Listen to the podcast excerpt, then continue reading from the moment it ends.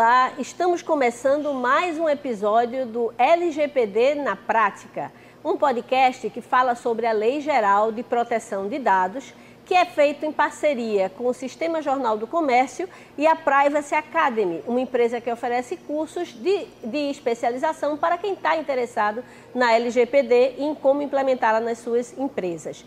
Estou aqui do meu lado com Marcílio Braz, que é da Privacy Academy e que participa com a gente trazendo todas as informações a respeito dessa legislação que já está em vigor e que toda empresa precisa se adequar a ela. Olá, Marcílio. Tudo bom, Maria? Tudo bem. Como é que estão as com esse comecinho de ano que a gente tem, esse começo de 2021, quais são as expectativas? Muitos desafios, né, Maria? Porque assim vai ser um ano atípico ainda, né? A gente vindo aí toda essa questão da pandemia, as empresas ainda, né, é, é, é, achando ainda que ainda tem muito tempo para implementar, quando na verdade a gente não tem, como você já bem colocou, a lei já está em vigor, né? Mas é isso aí, a gente está aqui para contribuir e fazer com que o pessoal entenda que também não é bicho de sete cabeças, dá para a gente fazer isso de maneira estruturada e bem.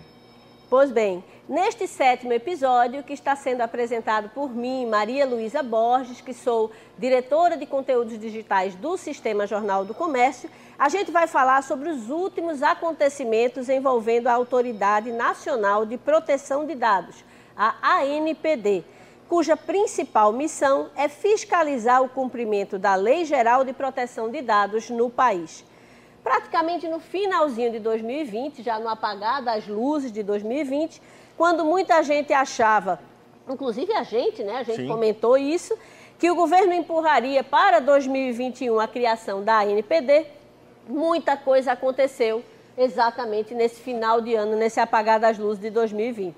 O presidente Jair Bolsonaro nomeou os cinco diretores da ANPD e lançou o site oficial do órgão, o www.gov.br barra ANPD barra.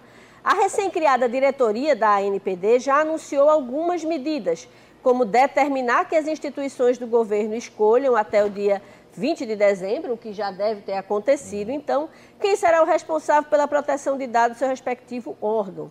E vamos falar aqui sobre a repercussão desses últimos acontecimentos e dos pontos mais polêmicos, que, pelo que a gente conversou, são vários pontos que suscitaram algumas dúvidas. No segundo bloco do programa, a gente vai ter uma participação de pessoas que estão atuando na linha de frente da implementação. Convidamos uma, uma gerente que está trabalhando, que vai falar para a gente como é que está o processo lá dentro da empresa dela. Não é? E temos ainda o quadro E Agora, que vai trazer dicas para os empresários que querem se adequar à lei. Então, vamos começar, Marcílio, falando sobre esse, essa, eu não digo reviravolta, porque já era esperado que houvesse uma, uma mudança, uma, uhum. uma nomeação, mas de fato foi bastante surpreendente é, é, que já no finalzinho da, da, do ano a gente tivesse todas essas movimentações. Conta para a gente é, é, qual é a repercussão da nomeação desse conselho diretor, os nomes que foram escolhidos né, pelo governo e já foram aprovados, não é isso? Sim. E agora eles serão nomeados. Então, conta para a gente assim, é, porque pelo que eu estou vendo aqui, dos cinco integrantes, três são militares. O coronel Valdemar Gonçalves Ortunho, nomeado para um mandato de seis anos como diretor-presidente da autoridade o também coronel Arthur Pereira Sabat, especialista em segurança da informação do Gabinete de Segurança Institucional, o GSI, e Joacil Basílio Rael, que foi colega do presidente Jair Bolsonaro na Academia Militar das Agulhas Negras. Tem ainda na lista a professora de Direito Miriam Wimmer, é, diretora de Políticas de Telecomunicação do Ministério das Comunicações, e a advogada Nairane Farias Rabelo, que é a única representante do setor privado no Conselho. A presença dos militares ela vem sendo criticada, foram feitos alguns questionamentos. A Coalizão Direitos na Rede, que é uma organização que agrega mais de 40 entidades brasileiras da academia e da sociedade civil de defesa dos direitos digitais, uniu-se à Access Now, que é uma entidade global não é, que se dedica a defender os direitos digitais dos usuários é, ao redor do mundo e essa, essa, toda essa coalizão enviou uma carta à Comissão Europeia, ao Conselho da Europa e à Global Privacy Assembly, alertando sobre os riscos da presença de, de tantos militares no conselho diretor da NPD. Então, assim, é importante a gente ouvir. Marcília é uma das pessoas que primeiro começou a se preparar para esse novo momento de proteção de dados. A gente queria ouvir os seus comentários a respeito dessa movimentação, dessa presença militar muito forte e por que é que tantas entidades apresentaram questionamentos. Maria, é, vamos por partes. São muitas coisas, né? Pra... Ah, muitas coisas, é verdade. então, gente... primeiro fazendo um, um rápido histórico, é, quando a gente teve a lei, né, originalmente, o ANPD ela foi, é, foi vetada, né? A lei foi, foi, foi, foi promulgada e ela foi, é, o os artigos referentes à autoridade nacional foram vetados, né? Isso foi restituído na MP 869 em 28 de dezembro de 2018, tá? E o que acontece?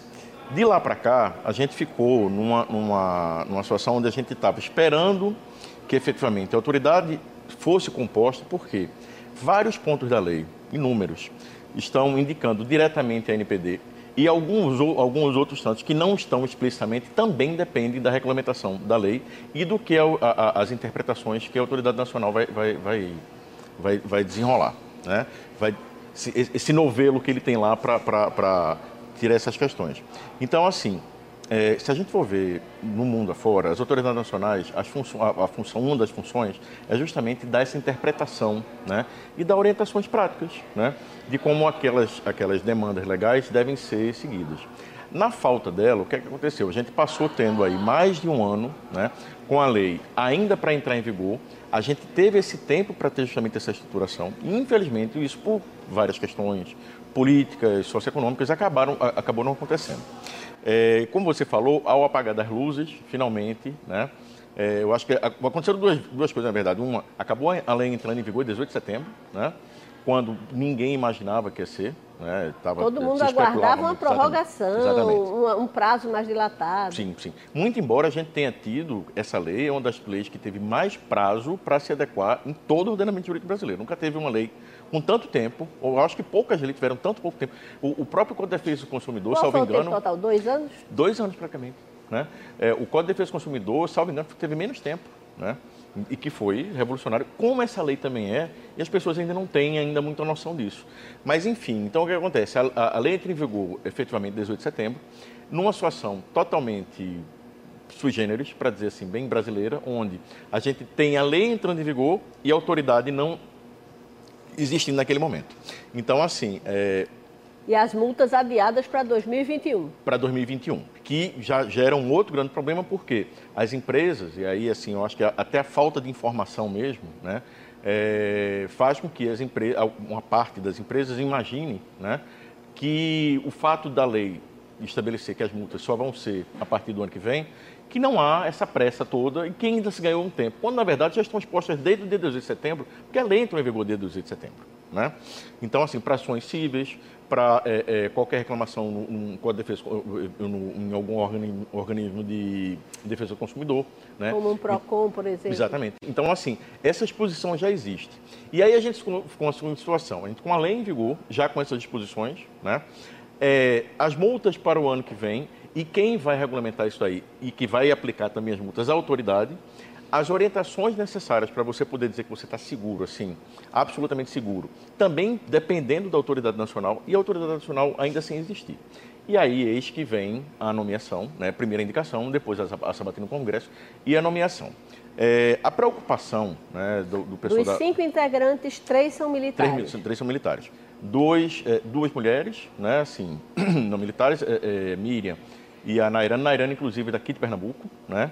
Ela é daqui de, de, não sei se é daqui de Recife, mas ela é daqui de Pernambuco. Teve, assim, o, o privilégio de tê-la como minha aluna, né? No 2000, no ano passado, em janeiro do ano passado, né?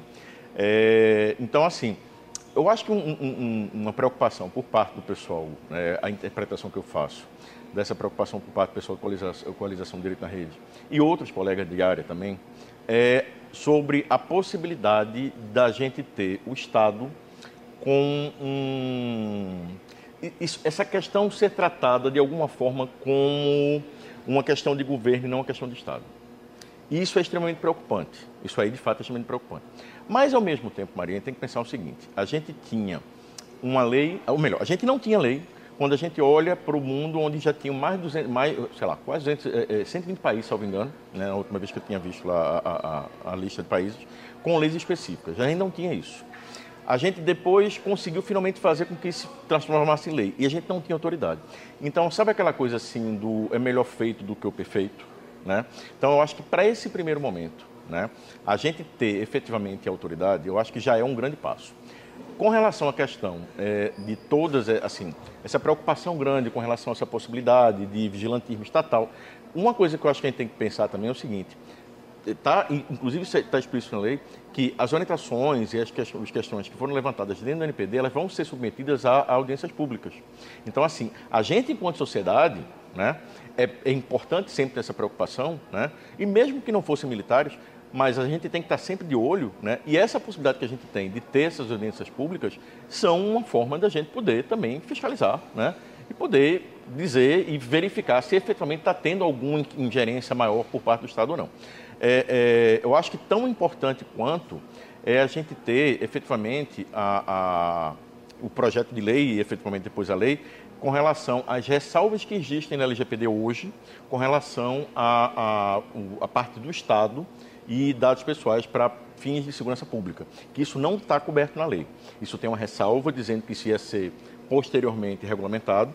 Existe um projeto de lei, só que ele ainda não está, eu acho que ainda está em fase de projeto, né? Existe uma comissão com pessoas, né, assim, notáveis na área. Mas, assim, eu acho que é, é muito preocupante a gente ter essa, aspas, carta branca, de certa forma, né?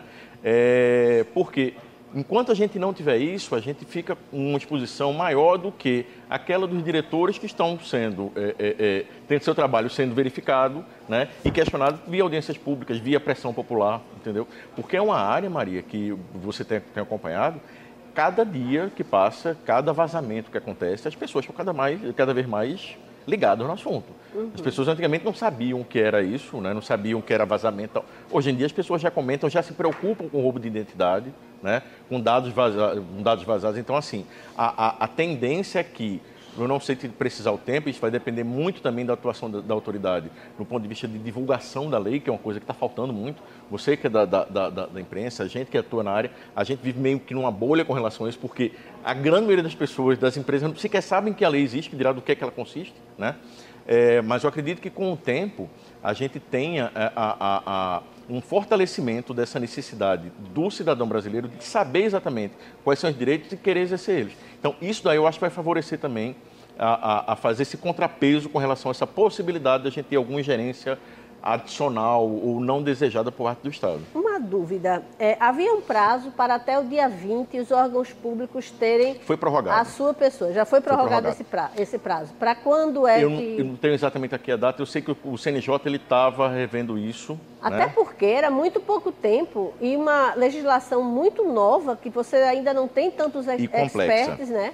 Você ainda não tem tanta gente especializada para todos os órgãos terem seu representante. Eu acho que vai demorar um tempo até de preparação dessas pessoas. Vai, vai. Né? A capacitação, eu, assim, eu fundei a Privacy Academy em dezembro de 2018, né? Não estava conversando aqui em off antes, já foram mais de 700 pessoas, mas é ainda muito pouca gente, porque a gente está falando aí de uma lei, Maria, que ela vai afetar todas, todas as, empresas, as empresas, públicas todos, e privadas. Públicas e privadas e todos os órgãos públicos. Então, assim, ninguém está de fora. O contingente de pessoas atingidas é enorme, né?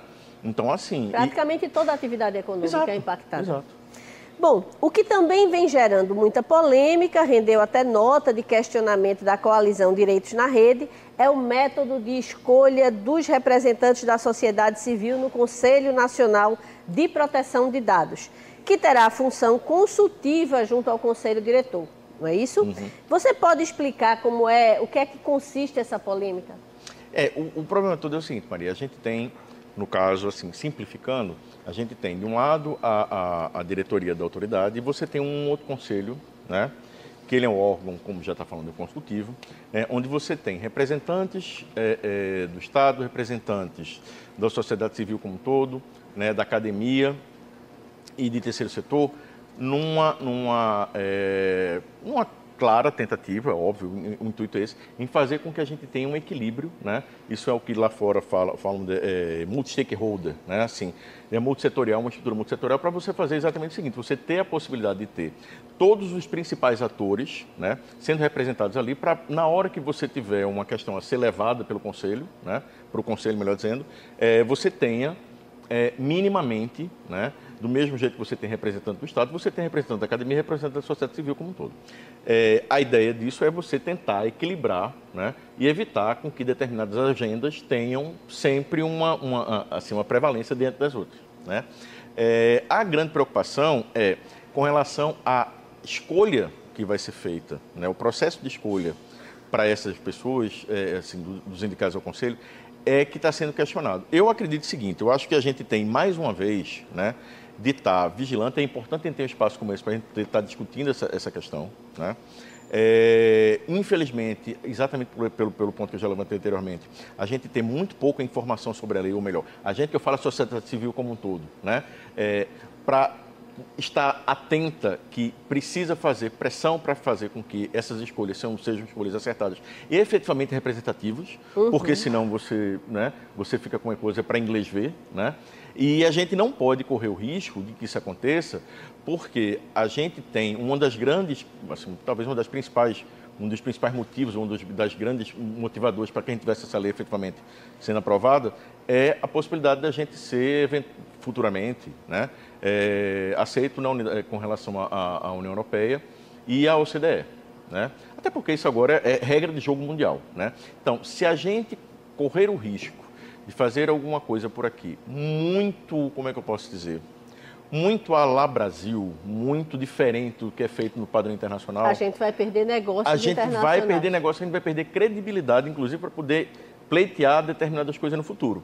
Então, assim, eu acho que é, é, o processo, eu particularmente não tenho nenhuma crítica específica, eu acho somente que a falta de, de, de divulgação com relação a aspectos básicos da lei, a própria existência da lei, está fazendo com que isso se torne cada vez mais, né, um, um, ainda um pequeno feudo onde poucas pessoas entendem exatamente do que, é que se trata, então poucas pessoas estão com, sentindo com, com, com, a devida autoridade para poder falar. Então, assim, a gente precisa urgentemente que agora que tem autoridade e que tem um site que também não está perfeito, mas já existe, né, que ela Verdade, faça um dos principais trabalhos que é divulgação da lei. Maria, essa lei vai ter um impacto muito maior do que o Código de Defesa do Consumidor. As pessoas não têm noção disso ainda. Isso é uma coisa Ainda sobre a nomeação, ela passa por um duplo grau, não é isso? Ela vai, é feita uma lista tríplice que passa pelo ministro, pelo ministro-chefe da Casa Civil. É, a gente, a gente tem um, um, isso é uma coisa que é, é, um problema que a gente tem desde o começo, né? O formato da, da, da nossa autoridade, ele é questionado desde o momento zero, ele está longe de ser o ideal, porque a gente deveria ter é, um órgão com autonomia, né? Que hoje a gente não enxerga, né? Do ponto de vista administrativo, do ponto de vista financeiro. Então, assim, mas de novo, a gente não tinha nada, se propôs esse modelo como um, um, modelo transitório, né, para depois a gente chegar no modelo que seria ideal. É, mais uma vez, Maria, se a gente não ficar em cima, né? Se a gente não fiscalizar, a gente não vai ter o que a gente precisa. Né? Esperar que venha o perfeito de cara não vai vir nunca. Uhum. Né? É uma mesmo... construção, não é? Exatamente. É um processo de construção, né? mas a gente tem que estar vigilante ao mesmo tempo. Né? Assim, é, é, de um lado dando crédito pelo, pelo momento de construção e, por outro lado, cobrando. Né? Senão...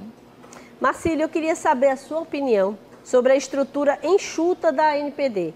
Você acha que é suficiente para atuar como órgão fiscalizador e também educativo da lei, é, é, é a forma como ela está montada? Porque durante a participação em evento online da Fiesp, o diretor-presidente da ANPD, o coronel Valdemar Gonçalves Ortunho, afirmou que o governo está agindo como é possível no momento, justificando que não poderia gerar muita despesa porque a prioridade seria a pandemia. Disse ainda que, além dos cinco diretores, a ANPD já está providenciando a sua sede e a seleção das coordenações geral, gerais no total, seriam 36 pessoas na estrutura, incluindo os diretores.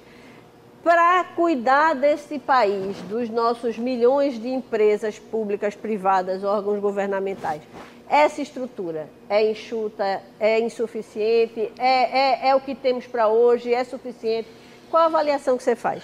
É, vamos lá. A gente teve um tempo atrás acho que foi na foi autoridade irlandesa né, de proteção de dados, a, a, a prima da NPD, a versão irlandesa, né, e também na própria autoridade do Reino Unido, que é uma das mais né, destacadas, é, a reclamação por falta de pessoal. Então, assim, a gente está falando de autoridades nacionais europeias que já trabalham há muito mais tempo que a gente, que já têm muito mais expertise, tanto do ponto de vista técnico, quanto do ponto de vista também das empresas, já sabem exatamente o que tem que ser pedido, e elas mesmas estão entendendo que a quantidade de gente que lá, tem lá dentro é insuficiente, tá? É, nenhuma é tão pequena quanto esse número que foi levantado. Ou seja, se lá fora é pouca gente, com cento e pouco, duzentas pessoas, com 30 e 36. pouco, é assim, é praticamente impossível você conseguir chegar, não digo nem no estado da arte, é você chegar numa estrutura que você possa efetivamente entregar o que a sociedade espera, uhum. tá? Então, assim, é, existe, e aí de novo, né, vem, aí tem que remontar a questão inicial lá, quando existia no projeto de lei a previsão originária da, da autoridade, foi vetada e tal. A questão justamente, um dos pontos principal, principais foi justamente a questão da geração de novas despesas, que não poderia haver geração de novas despesas. Então, a ideia foi relocar, né, é, é, é, servidores públicos para poder montar ela. A gente tem gente muito capacitada no setor público. Isso aí não há a menor dúvida com relação a isso. Eu acho, infelizmente, que a gente não está dando, talvez, e aí, mesmo entendendo que seja um processo de construção, mesmo dando esse desconto para todas as questões da, da pandemia e tudo, que a gente está indo, nesse, nesse ponto especificamente, numa direção equivocada. Porque eu acho que a gente precisa pensar numa estrutura que ela seja ok enxuta, ok que é, respeite todas essas limitações que a gente tem de orçamento, mas que ela seja efetiva. Porque se você não tiver gente para você poder dar vazão à quantidade absurda de demanda que vai surgir, que já está surgindo, o que é que a gente corre o risco? Cair discreto a lei. Uhum. No momento que cai em descrédito... Imagina a quantidade de processos que pode ser gerado, pouquíssima resolução deles, pouquíssimas de, é, decisões. Né? E isso gera uma coisa que eu escrevi um artigo que saiu até no Estadão lá, um, um dia, logo um dia seguinte, no, dois dias depois da, da, da, que a lei entrou em vigor, que é o risco terrível que a gente tem de judicialização em massa. Por que que acontece?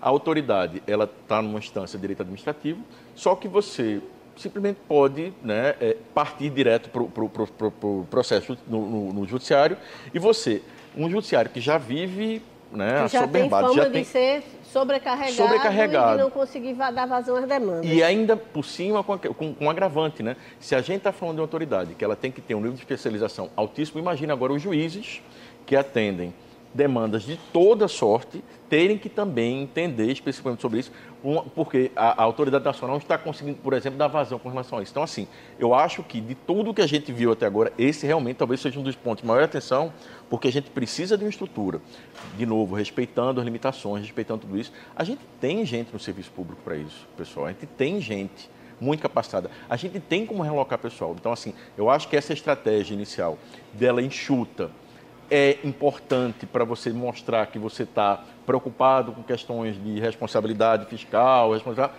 mas ao mesmo tempo você não pode deixar de, de, de, lado o mais importante que é, se você não tem uma lei bem regulamentada, se você não tem uma, bem, uma lei bem fiscalizada, as pessoas não vão acreditar. É, o coronel Valdemar Ortunho, ele diz que a, o foco dele nesse início é educação. Ele diz que a punição é o último recurso. Sim. É por aí mesmo? Sim, a gente vê, Maria, isso é uma coisa que a gente vê muito lá fora. É, é, na Europa você tem, é, não de um modo muito.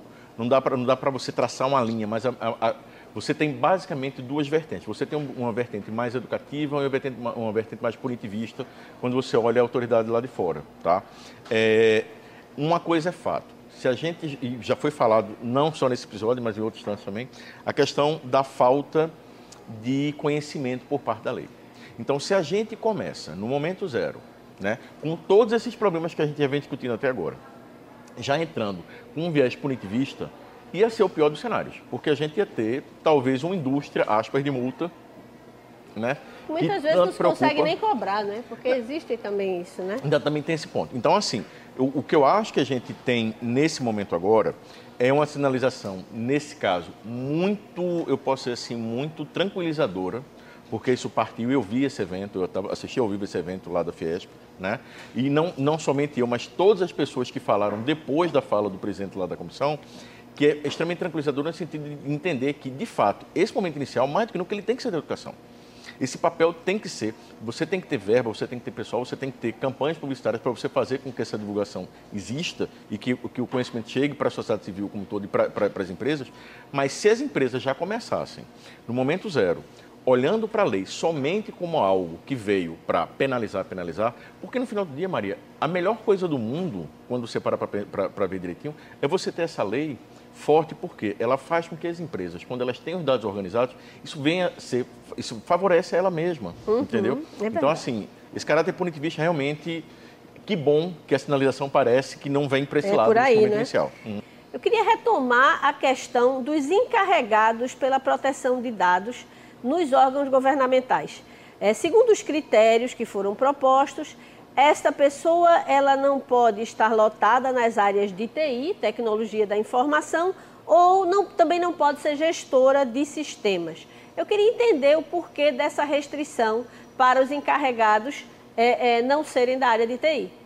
É, Maria, só, é, é, voltando um pouco para a questão do encarregado, da figura do encarregado, é, ele é o guardião da lei dentro da empresa. Então, ele, de um lado, ele tem que atender a, a, a, os titulares, somos todos nós, ele tem que orientar os funcionários daquela empresa, ele tem que atender as demandas que a NPD direciona para a empresa e ele tem que estar em linha com a autodireção. Né? Só que, exatamente por ele estar num, numa posição tão, como é que eu posso ser, tão múltipla, uma das grandes preocupações, um dos grandes limitadores é qualquer questão que venha colocar em, em, em a, a, a, isenção tá, por parte do encarregado, ela é sempre levada em consideração. Então, assim, você não pode ter conflito de interesse. Tá? Então, a, a interpretação que eu consigo fazer a partir dessa orientação que foi dada foi o seguinte, para simplificar um pouco, né, vamos fazer o seguinte, então vamos tirar todo o pessoal de TI, porque são as pessoas que efetivamente estão ali tratando os dados, ou melhor, orientando como os dados devem ser tratados de modo geral. Então já vamos excetuar esses daí, porque fica mais fácil né, a gente não cair no risco de você ter um conflito de interesse. Uma situação clássica, por exemplo, numa empresa privada é você ter, por exemplo, um diretor de marketing. Né? Um diretor de marketing não poderia ser um encarregado, por quê? Porque ele é uma das pessoas interessadas diretamente, ele tem inferência direta sobre como os dados vão ser tratados. Né?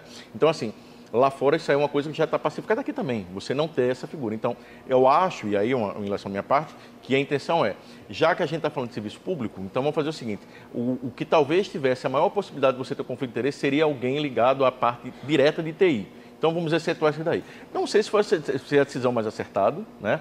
mas eu acho que é, é, é no momento onde a gente tem aí quantas empresas públicas e privadas, assim, empresas públicas e, de economia mista no Brasil todo, e a gente pensa aí só, nesse, só em prefeitura, a gente já tem uma quantidade absurda. Então, se você, você pensar em, em, nos três níveis, né, do municipal, estadual e federal, a gente tem muita gente a ser, a ser é, é, é, indicada. Então, eu acho que um único lado positivo, talvez seja, é você tirar essa possibilidade de você ter uma indicação que lá na frente ela forçosamente venha a ser questionada pela questão do, pelo ponto do, do, da, do conflito de interesse. É a única, é a única saída que eu vejo, entendeu? A explicação que eu consigo plausível para isso. Pela lógica, a gente imaginaria que uma pessoa que vem da área de TI, ela teria até mais facilidade de entender todas as as implicações que essa legislação tem, é, ou não? Mas a, a, figura do encarregado, Maria, ela, ela, é, ela é interessante assim, ela inclusive é, um, é uma carreira nova que está se abrindo, né? É, mas ela necessariamente não tem que estar atrelada totalmente ao direito, nem também totalmente à tecnologia de informação, porque ele tem que ter um, um, misto de, de competências na área de tecnologia, mas na área jurídica também, na área de processos, na área de gerenciamento de projetos. Então, assim, essa figura do encarregado, é, é, tanto é que no meu curso 80% dos meus alunos são advogados né, e que querem se especializar, e inclusive muitos deles atuar como encarregados. Né? Então, assim, não é uma condição sine qua non você vir do direito ou da tecnologia, porque seja qual for a área que você venha, né, originariamente, você vai ter que adquirir expertise do, do, do, do outro lado. Então, assim... Só é... não dá para restringir muito, né? Porque é. daqui a pouco vai sobrar pouca gente com, com possibilidade de assumir o cargo. Olha, veja só, já foi feita uma coisa que eu acho, eu, acho, eu particularmente acho muito possível, alguns colegas discordaram, de, é, é, de um ponto que existia na lei dizendo que é, é quase que uma obrigação de você ter formação jurídica. Isso não existe, não há necessidade, não há essa, essa, essa obrigatoriedade. Você precisa entender, isso é lógico. Mas assim, já era uma possibilidade de você ter alguma reserva de mercado virada para o mercado jurídico. Então, assim, isso a gente já. Essa restrição a gente já conseguiu fugir dela. Uhum. Bom, para encerrar esse bloco, Marcílio, eu queria saber a sua opinião sobre o site da ANPD. A gente navegando percebe que um espaço muito substancial está sendo destinado para a agenda do presidente. Também consta espaço para envio de denúncias, elogios e sugestão, mas não estão definidos os fluxos e como é, quais instâncias esses procedimentos deverão seguir. É, você já navegou, você já está craque no site? Já, Conta pra gente o que, é que no, você achou. No dia que o site entrou no ar, obviamente eu entrei, né? Foi a notícia no meio, né? Eu entrei, infelizmente, já de cara me deparei com uma situação estranha, que era justamente a política de cookies, né? Uma das coisas que a gente prega tanto em ensina que tem que ter, né? A forma como está é, é, é, a política lá, ela está indo totalmente de encontro ao senso comum do que a, a, assim, a forma mais correta de se fazer você deve facilitar a vida do titular. E não você colocar lá, como estava postado até um tempo atrás, estava lá é, para você manualmente, ele instruindo como é que você deveria entrar em cada é, browser, né, para você ir lá manualmente mostrar. Isso é assim, isso não existe, tá? Isso é uma coisa que poderia ser resolvida facilmente, né? No site da minha empresa tem, vários sites tem, né? Um gerenciador de cookies, que era a coisa mais simples do mundo. Mas enfim, é, mas de novo, eu acho que foi no afã de querer colocar no ar, é, eu diria o seguinte a você, Maria. Eu acho que está um site ainda é, é, muito pobre de informações. Tem uma parte interessante lá com relação à questão de, de conceitos básicos, que eu vejo isso e eu sinto muita essa dificuldade por parte dos alunos que chegam para mim. Às vezes, muitos deles assim, ah, já conheço um bocado, então só quero especializar porque sua área de especialização é implementação. E aí eu descubro vários conceitos básicos equivocados. Então, assim, por esse lado está muito bom, né? Assim, é bom que a gente tem, já tenha algum repositório formal, oficial, com essas definições. Mas ainda está muito fraco, né? É, eu acho que a gente vai ter, no momento que a gente tenha é, mais pessoas indicadas, que a gente tenha, foram indicados agora depois de, de, dessa, dessa primeira Essa leva, primeira né? Leva. É, a gente já teve indicação de gerente de projeto para três nomes, salvo engano. Então, assim, a gente está vendo esse movimento sendo feito. A tendência é que essas, essa deficiência de fluxo e tal. Uma coisa interessante que eu acho que é bom é essa transparência com relação à agenda do, do, do, presidente da comissão, né? Porque, pelo menos assim, dá um nível de transparência que a gente, a gente gostaria de ver em qualquer, né? em qualquer instância pública. Né? A gente está tá sempre tendo acesso a isso. Então, assim, eu acho que é, noves fora, né, mais uma vez, a gente ter ah, esse processo de construção né, em, em, é, é, em curso, a, a gente pensar no seguinte, a gente tem exemplos lá fora muito bons. Então, por exemplo, você tem a Autoridade Nacional do Reino Unido, você tem a, Autoridade Nacional da, da, da França, que são grandes referenciais para a gente que estuda a área, para a gente que atua na área, onde a gente pode dizer o seguinte, olha, vamos olhar lá para fora. A gente não tem que estar tá reinventando roda, Maria. Essa coisa já está rodando lá fora há muito tempo. A gente aqui está pegando o bonde andando, entendeu? Então, assim, vamos olhar o que tem lá de fora, já de, de boas práticas que deram certo, e vamos trazer para cá. Né? Eu acho que o caminho é esse. Pois bem, a gente encerra com isso o primeiro bloco do nosso programa LGPD na prática, o sétimo episódio de uma série de 10 programas. E daqui a pouco você tem o segundo bloco com testemunhais e a dica de Marcílio sobre a implementação na prática da LGPD.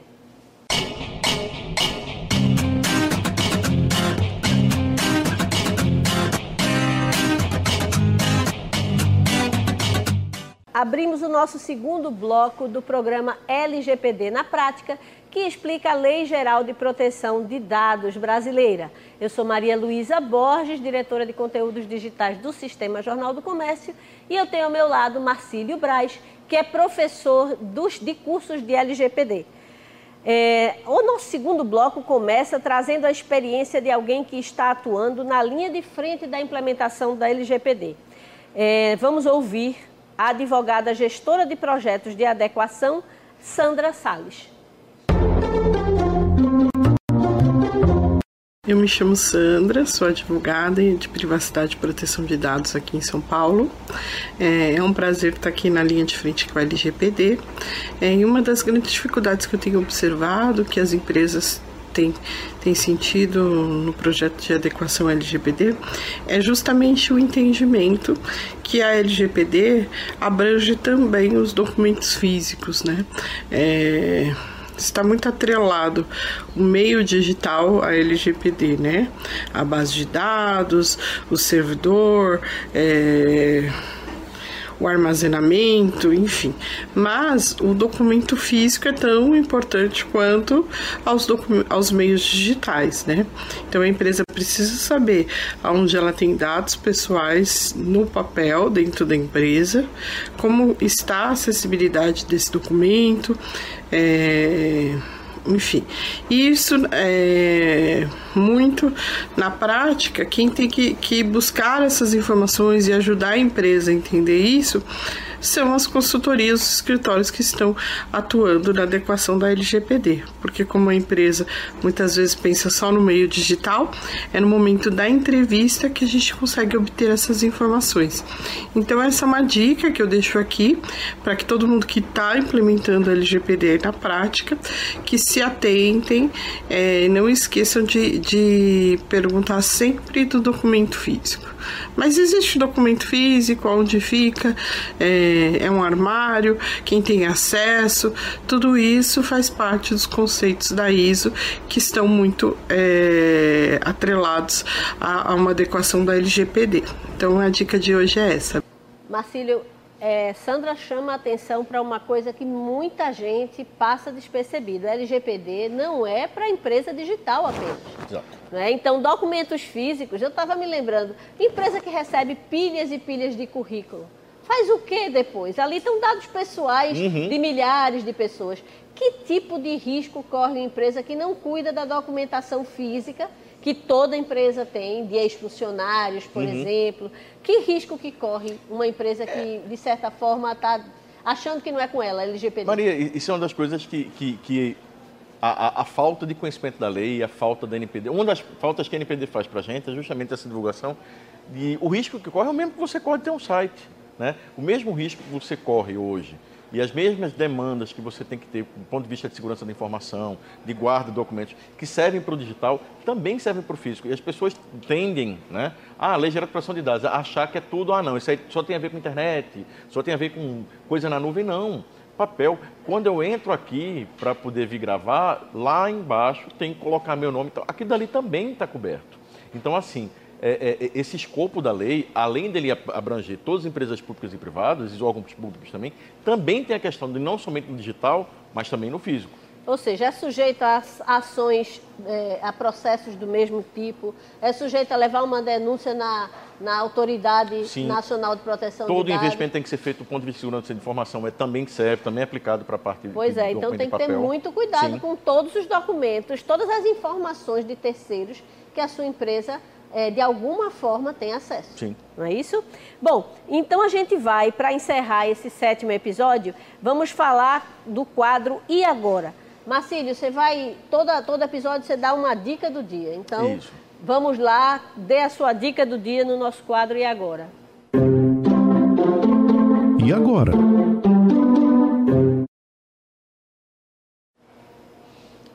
Pronto, Maria e pessoal. É, como o pessoal já tem acompanhado, né, em todo episódio eu dou um passo né, no que deve ser feito para o projeto de adequação né, dentro das empresas ser bem sucedido. É, a última coisa que a gente viu foi a parte do mapeamento dos dados, que é a espinha dorsal do, do, dessa implementação, porque dali você vai, vão, vão sair todos os principais insumos para você garantir os entregáveis da lei. Tá? Então, uma das principais coisas que a gente tem que pensar é o seguinte: uma lei ela só existe e só faz sentido né, existir para garantir direitos para a gente. E se você, por acaso, tem uma empresa onde um titular é, vem, de alguma forma, reclamar um dos direitos dele e não consegue ser atendido, então essa lei, para todos os efeitos, não está sendo efetiva dentro da sua empresa. Então, nesse passo agora, o que a gente tem que se preocupar em, a partir de tudo que foi levantado no mapeamento, você adequar sistemas e processos de modo que quando as requisições dos titulares cheguem, elas possam ser atendidas dentro do prazo, hoje, de 15 dias. Tá? É, isso é um ponto bastante discutível, porque lá fora a gente tem de 30 a 90 dias, né, quando a gente pensa na lei europeia, para atender demanda de titular. Aqui no Brasil a gente só tem 15 dias. Eu acredito e eu torço para que, e advogo também, no sentido de que a gente tenha uma revisão desse prazo, porque imagina o seguinte, como é que chega essa demanda? Essa demanda, ela normalmente a, a tendência é com que você crie um portal para fazer com que os titulares possam ali naquele portal solicitar alteração, é, retificação, exclusão de dados, ou seja, todos os direitos que são, que são previstos. E uma vez esse sistema coletando essa informação, você tenha a confirmação da titularidade, ou seja, que aquela pessoa que está afirmando ser o titular da seja efetivamente. E isso daí é uma questão básica, porque se você não configurar de, eh, de, modo correto essa forma de você fazer essa crítica e você confirmar se essa pessoa está alegando ser ela, ela mesma, você pode estar tá passando o dado de um terceiro para outra pessoa. Tá? Isso é um outro ponto também que na lei da gente não vem explícito, só que lá fora isso já existe e faz todo sentido do mundo. Então, assim, a gente precisa, nesse primeiro momento que chega essa requisição, você garantir a identidade do titular, tá? E você tem diversas formas de fazer isso. Uma das mais frequentes é você ter um estabelecer um processo com segundo com duplo fator de autenticação. Mas uma vez que efetivamente essa demanda seja legal devida, você tenha um sistema que vá através daquelas informações que foram levantadas no mapeamento, direcionar para todas as áreas onde tenham dados daquele titular, para que esses dados todos sejam reunidos, coletados, consolidados, para poder entregar para o titular quando ele pedir direito de acesso e que possa também, nesse mesmo sistema, as alterações, as a, a, a, o apagamento de determinados dados, quando for devido, seja feito também. Então, assim, é, é de suma importância que a empresa se preocupe em criar um portal para garantir que os titulares tenham onde solicitar seus direitos, que esse portal ele esteja integrado com os demais sistemas da empresa para fazer com que isso daí você consiga ir buscar em todas as áreas onde tenham dados é, é, respectivos, você consiga fazer a coleta e a correção, ou seja, qualquer uma das, ações previstas na lei, é, para você poder entregar dentro do prazo legal. Mais uma vez, o prazo legal hoje é de 15 dias, é, é, um tempo muito pequeno, é praticamente impossível dependendo da sua, da, da sua ação. Como a, a, Sandra falou no bloco anterior, a gente tem que levar em consideração, por exemplo, a questão do dado em papel. Então, pensa que você não vai procurar somente os dados dos titulares nos sistemas. Você vai procurar, por exemplo, naquele arquivo morto que está guardado lá com o documento desde não sei quando. Né? Então, assim, e você só tem 15 dias para levantar essas informações. Então, é, hoje é o prazo que a gente tem, então o que a gente tem que garantir é um processo de é, é, é, adequação, pensando sempre numa ótima gestão e governança desses dados. Eu acho que essa é a dica de hoje. Obrigada, Marcília. A gente está chegando ao final do sétimo episódio do programa LGPD na Prática, que explica a Lei Geral de Proteção de Dados. Eu sou Maria Luísa Borges e estive aqui conversando com Marcílio Braz, que é professor de cursos de LGPD. É, até o próximo programa. E se você quiser enviar dúvidas, sugestões, pode entrar em contato com a gente pelo e-mail lgpdnaprática@radiojornal.com.br. Lembrando que você pode ouvir o nosso podcast no site da Rádio Jornal, que é o radiojornal.com.br, pelo app, o aplicativo da Rádio Jornal e nos principais agregadores de podcast, Spotify, Deezer, Google, podcast da Apple. E agora a gente também está fazendo videocast no YouTube, no canal da Rádio Jornal ou da TV JC. Então, até o próximo episódio, a gente volta a falar da LGPD na prática, é, dentro dessa nossa série de 10 episódios.